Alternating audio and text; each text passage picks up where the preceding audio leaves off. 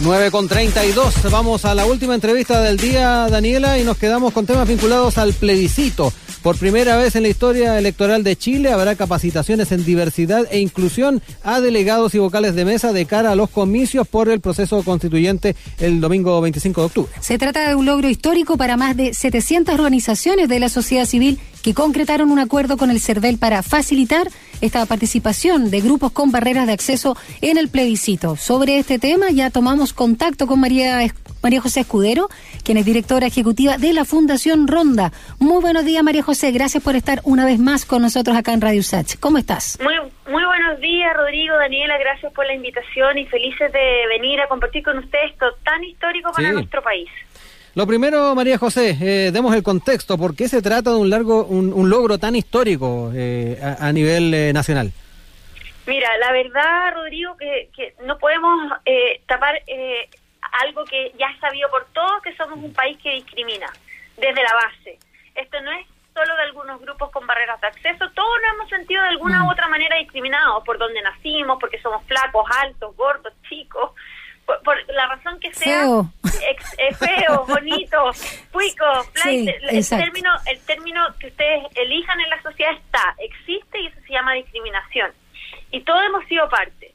Pero aún así, además de esto, hay grupos de especial protección porque han sido vulnerados, invisibilizados históricamente, como lo son, por ejemplo, personas en situación migratoria, personas mayores, personas con discapacidad, personas de pueblo originario, entre tantas otras desde ese lugar es que nosotros decidimos con el ahora nos toca participar y con la red para la reforma de la ley 20.609, que en total sumamos más de 700 organizaciones de la sociedad civil, decidimos eh, ir eh, a generar un lazo, un vínculo, una red colaborativa con el CERVEL para poder concientizar a los vocales de mesa, jefes de local y todos los involucrados en el plebiscito en qué significa la diversidad e inclusión, tips de relacionamiento, protocolos, apoyo, ajustes, uso correcto del lenguaje y todo lo necesario para que ellos se eduquen y de esa manera disminuyan posibles discriminaciones en el proceso.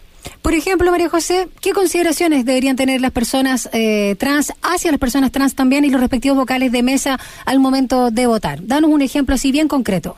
Bueno, ahí tú tocaste un tema, Daniela, súper importante porque este es el primer año eh, eh, de votaciones en Chile que está la ley de identidad de género vigente. Y hoy día hay un, tremendo problema en el sentido que el CERVEL cerró el padrón electoral el día 7 de agosto. Y del 7 de agosto al 25 de octubre hubieron muchas personas que se acogieron a la ley de identidad de género y cambiaron su nombre y sexo registral. Por lo que el padrón va a estar en una incoherencia con, con, el, con el votante que es persona trans finalmente. Ya el CERVEL identificó a raíz de este levantamiento que hizo la sociedad civil a 210 personas que se encuentran en esa situación y, y que están entre 197 locales de votación.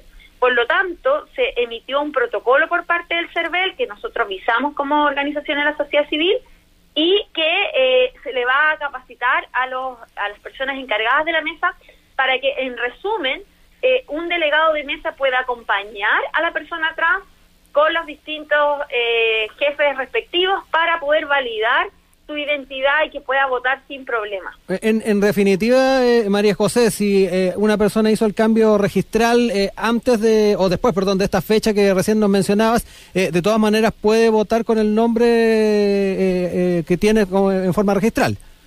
Sí, nosotros lo que buscamos era que CERVEL entregara la información actualizada a la mesa, independiente que el padrón electoral se haya cerrado antes, para que se tuvieran identificados los casos que pudieran estar en esa situación y el delegado de mesa acompañara al, al votante para verificar esto con el encargado del registro civil que va a estar en, en este local de votación y pudieran facilitar su proceso de sufragio. Exacto. Y, ahí me imagino que quedará, también eh, eh, de alguna manera registrado que eh, votó con su nombre registral para que eventualmente no, nunca se sabe que pueda votar dos veces.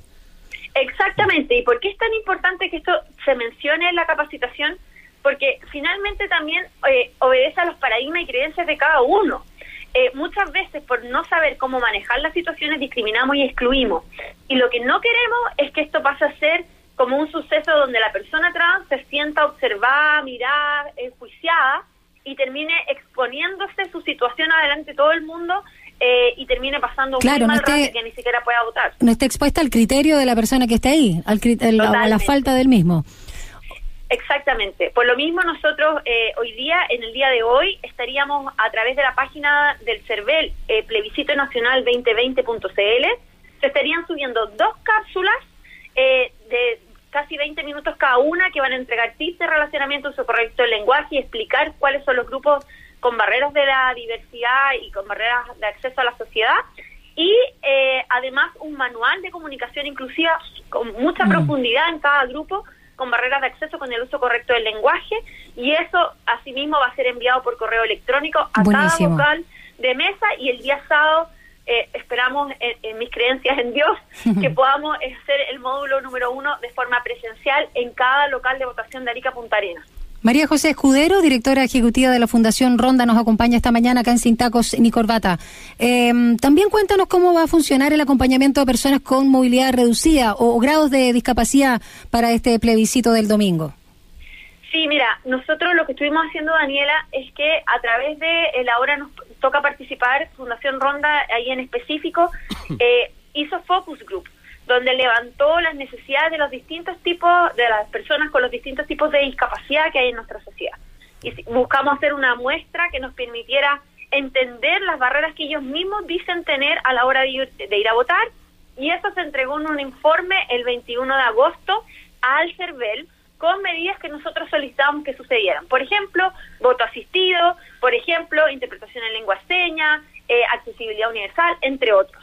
De esas medidas se tomaron algunas y el CERVEL ya las subió a esta misma página que decía recién, plebiscito nacional 2020.cl, en el protocolo sanitario hay un apartado que dice voto accesible Ajá. y que especifica que tanto para personas con discapacidad, personas mayores, grupos de riesgo, va a haber un horario exclusivo para votar, para poder tener también durante todo el día eh, un trato preferencial de poder ser eh, eh, que, poder estar sin ningún problema en su participación. Van a haber medidas eh, eh, extremadas de, san- de sanitarias donde, por ejemplo, a personas ciegas que vayan a votar van a haber planillas con braille y ranura para que puedan votar, van a poder contar con alguien que los asista, Sí, ya sea de asistido. confianza o alguien de la mesa, y estas y estas planillas, por ejemplo, se van a desinfectar antes y después, al igual que la cabina de sufragio. O sea, eh, a nuestro juicio hubieron muy buenas medidas acertadas que están en este protocolo y que se van a capacitar a los vocales de mesa el día 24. Por supuesto que tengo que hacer la salvedad que nuestro país no está accesible universalmente, no es accesible. Los colegios no son accesibles, las oficinas no son accesibles, por lo tanto, sí o sí se va a encontrar la persona con discapacidad física o movilidad reducida, seguramente con problemas de accesibilidad universal.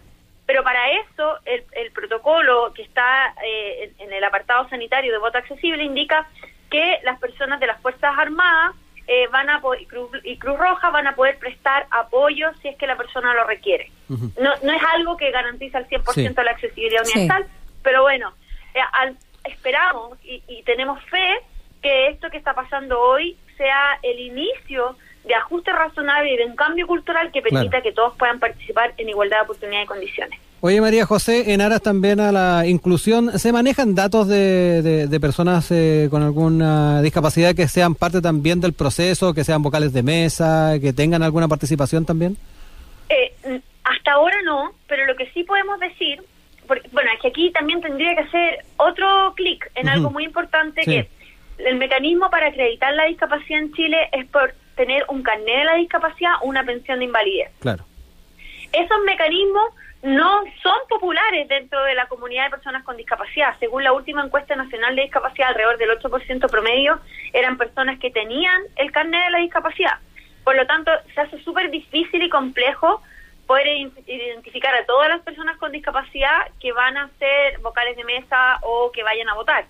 Lo que sí podemos decir es que logramos también algo muy importante, que una de las medidas que pedimos, como ahora nos toca participar y como la red para la reforma, era poder excepcionar de ser vocal de mesa a personas de grupo de riesgo, incluyendo mujeres embarazadas en cualquier tramo de su Mm, tiempo sí. de embarazo, personas mayores, eh, mujeres o, personas cuidadoras de personas con discapacidad o de personas mayores y también incluimos a personas que fueran enfermos crónicos o personas con discapacidad que por su situación pudieran participar del proceso.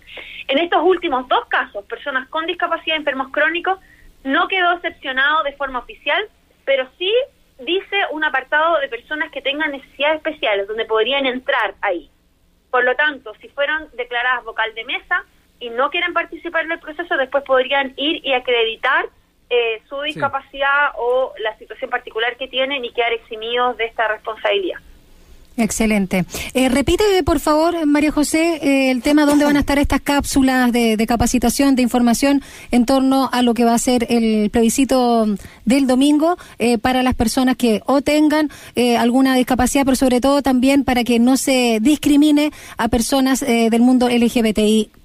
Sí, Mira, hemos preparado un material maravilloso, no hemos quemado las pestañas buscando que salga lo antes posible. Eh, ha sido un, un arduo trabajo y queremos que se visibilice. Entonces, invito a todo el mundo a que entre, yo creo que al final del día o a más tardar mañana, en la página de plebiscito nacional 2020.cl van a encontrar un manual, una guía de comunicaciones inclusiva, van a encontrar dos cápsulas eh, con material muy relevante en temas de diversidad e inclusión y esperamos que también ahí esté el protocolo de personas trans y, eh, y pueden en esa misma página ver el protocolo sanitario que habla de estas medidas de voto accesible.